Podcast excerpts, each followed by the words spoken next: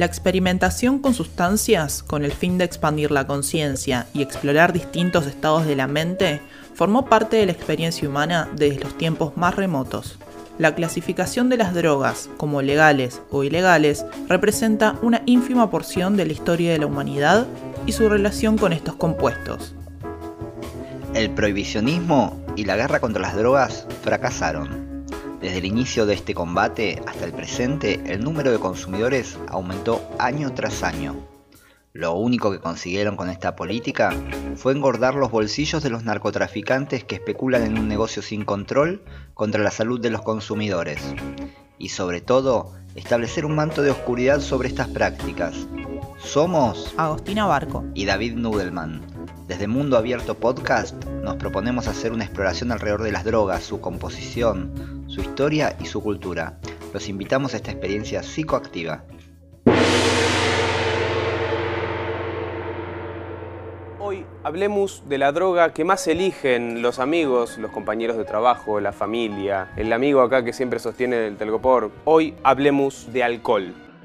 El alcohol es un líquido incoloro, de olor particular. Se caracteriza por ser una sustancia psicoactiva, depresora del sistema nervioso central y con capacidad de causar dependencia. En la composición de una bebida alcohólica está presente el etanol en forma natural o adquirida, con una concentración igual o superior al 1% de su volumen dependiendo del proceso de elaboración.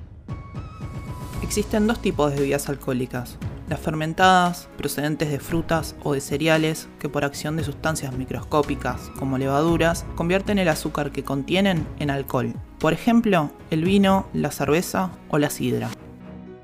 Por otro lado, las destiladas se consiguen eliminando mediante calor una parte del agua contenida en las bebidas fermentadas. Las principales de este tipo son el whisky y el vodka, también el ron y la ginebra. El etanol ingresa a la sangre apenas lo bebemos, aunque la mayor parte de la filtración se da en el estómago y en el intestino delgado. Se distribuye a través de la sangre por todo el cuerpo y llega al cerebro donde impacta en una serie de redes neuronales que producen el efecto que conocemos como borrachera inhibe la actividad de algunas neuronas, lo que no redunda en una inhibición social. Por el contrario, relaja la acción de los mecanismos que se encargan de la toma de decisiones y el autocontrol. Por eso es tan común ver al tío borracho con la corbata en la frente bailando el trencito en una fiesta de 15. Además, afecta el sistema de recompensa, genera placer y refuerza de esta manera la sensación de que su consumo es algo deseable, lo que puede acarrear adicción. El consumo de alcohol forma parte de nuestra cultura y sociedad desde hace siglos. Los estudios antropológicos evidencian que las bebidas alcohólicas fermentadas eran consumidas hace ya unos 10.000 años. Junto al leudado del pan, las bebidas fermentadas fueron una de las primeras biotecnologías desarrolladas por los seres humanos. Las bebidas fermentadas son las más antiguas, pero no las únicas. El origen de las bebidas destiladas o espirituosas proviene de la tradición árabe de la alquimia, Suya es la herramienta destiladora del alambique, utilizada por los sabios para separar compuestos. Desde tiempos remotos naturalizamos el consumo del alcohol, al punto de reconocerlo como medicina.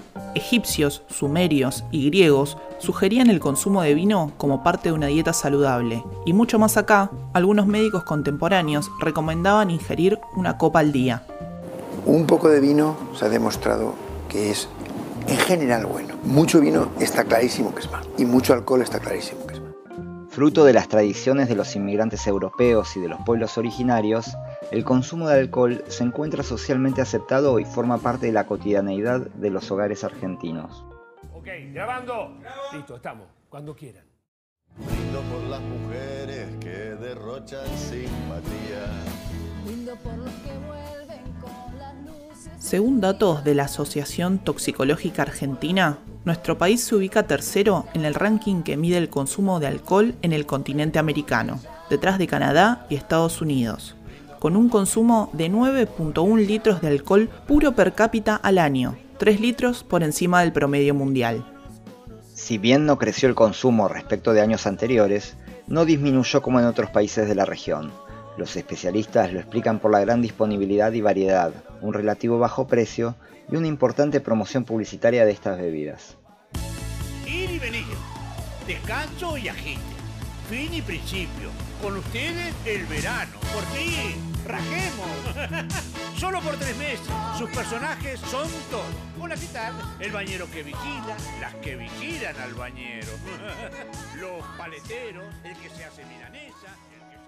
Más de 3 millones de personas por año mueren a causa del alcohol en el mundo, convirtiéndola en la droga que produce más muertes por sobredosis. Al mismo tiempo que es el principal factor de riesgo en América Latina en la producción de enfermedades detrás del tabaquismo, la obesidad o la desnutrición. A lo largo de la historia, las sociedades trataron el consumo de alcohol desde distintas perspectivas morales y políticas. Algunas culturas como la musulmana prohíben el consumo de bebidas alcohólicas. En otras, solo los hombres pueden beber y está mal visto que lo consuman las mujeres y los niños. Y dicen que tal vez tengo un problema. Homero, ¿a veces bebe solo? ¿Dios cuenta como persona? No. Entonces sí. Durante los años 20, en los Estados Unidos se prohibió la manufactura, venta y transporte de bebidas alcohólicas. Fueron 12 años de ley seca, en los cuales creció el consumo de bebidas alcohólicas de pésima calidad, producidas de forma clandestina, al mismo tiempo que impulsó el crecimiento del crimen organizado en relación a esta actividad ilícita. Hablamos con Mariano Rey, que es director de salud mental y consumos problemáticos de la provincia de Buenos Aires. Y lo primero que le preguntamos es, ¿qué se considera un consumo problemático? Una cosa es un consumo problemático y otra cosa es problematizar un consumo. No todo consumo es un consumo problemático y no toda persona que consume y tiene un consumo problemático problematiza su consumo. Una buena definición que pueda condensar los distintos escenarios de consumo y las prácticas de consumo que devienen problemáticos serían aquellos consumos que afectan áreas vitales de manera tal que eh, repercute de modo negativo en la realización de proyectos individuales y colectivos. ¿Cuáles son las políticas públicas para intervenir frente a un cuadro de estas características? Bueno, son muchas. Algunas cuestiones tienen que ver con eh, en materia de información. Siempre cuando uno tiene mayor información tiene más posibilidades de decidir sobre sus prácticas de consumo. Entonces, toda política que incorpore estrategias de reducción de riesgo y daño son buenas prácticas, ¿sí? que podrían ser como ejemplo prácticas de cuidado. Eh, del tipo, por ejemplo, Uruguay tiene un- una enorme cantidad de, de trabajo en ese aspecto. Argentina en algunas experiencias también las va realizando. Nosotros en Provincia de Buenos Aires lo estamos empezando a hacer también. Hay también laburo para hacer con el sistema sanitario. Digo, la política pública también tiene que estar orientada no solo a dar información, sino también a preparar un sistema que pueda recepcionar las subjetividades ¿sí? y esas prácticas de consumo. O sea, generar espacios donde se puedan generar procesos de des- desintoxicación, por ejemplo, cuadros agudos, digamos, ¿no? leves y moderados, ¿sí? que, que con alcoholismo muchas veces sucede, y también el acceso a tratamientos para aquellas personas que lo deseen. En la actualidad, en distintos países, se ensayan diversas políticas públicas tendientes a disminuir su consumo y reducir daños. Nos vamos, pero antes te dejamos un par de recomendaciones. Prohibition, un documental de Ken Burns sobre la ley seca en los Estados Unidos, cómo se gestó, qué consecuencias tuvo. Un audiovisual con mucho material de archivo, como todos los de este ¿Hasta dónde se director. puede regular la sociedad? ¿Podemos arreglar todos los problemas que nos rodean? The Truth of Alcohol, un programa inglés donde un joven médico, sin adoptar una posición moralista, desarrolla distintas pruebas para demostrar los efectos del alcohol.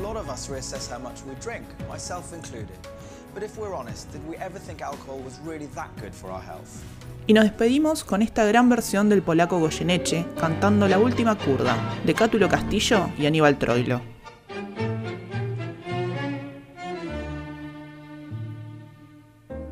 Lástima abandoneó mi corazón, tu ronca maldición maleva, tu lágrima de ron me lleva hacia el hondo bajo fondo donde el barro se subleva. Ya sé, no me digas, tenés razón, la vida es una herida absurda y es todo, todo tan fugaz que es una curda nada más mi confesión. Contame tu condena, decime tu fracaso, no ves la pena que me digo. Y háblame simplemente de aquel amor ausente tras un retazo del olvido. Ya sé que me hace daño, yo sé que te lastimo, llorando mi sermón de vino. Pero es el viejo amor que tiembla bandoneón y buscan un licor que atorda la curda que al final termine la función corriéndole un telón al corazón. Un poco de recuerdo y sin sabor gotea tu rezongo lerdo, marea tu licor y arrea la tropilla de las zurdas al volcar la última curva. Cerrame el ventanal que arrastra el sol, su lento caracol de sueño. No ves que vengo de un país que está de olvido siempre gris tras el alcohol. Contame tu condena, decime tu fracaso, no ves la pena que me he ido. Y háblame simplemente de aquel amor ausente tras un retazo del olvido. Ya sé que me hace daño, yo sé que te lastimo, llorando mi sermón de vino. Pero es el viejo amor que tiembla bandoneón y buscan un licor que atorda la curda que al final termine la función corriéndole un tenor al corazón.